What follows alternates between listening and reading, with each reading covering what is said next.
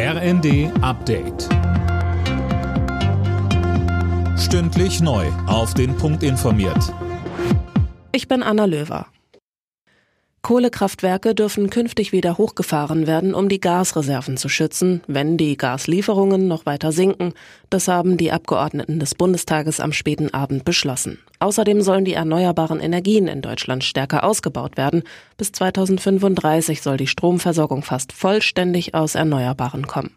Vorgesehen ist auch, dass die Bundesländer künftig zwei Prozent ihrer Fläche für Windräder zur Verfügung stellen müssen. Wirtschaftsminister Habeck sagte. Buchstäblich steht Deutschland im Regen. Hätten wir diese Pakete vor zehn Jahren durchgezogen, wir würden ganz anders heute dastehen. Insofern, was wir hier machen, was wir hier machen, ist Deutschland wieder in eine energiepolitische sichere Zukunft zu führen.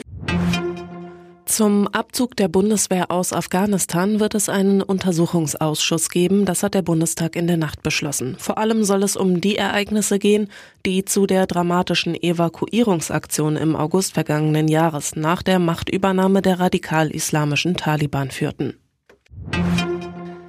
In London gehen die Chaostage in der Regierung weiter. Gestern Nachmittag hat Premierminister Boris Johnson als Chef der konservativen Partei hingeschmissen.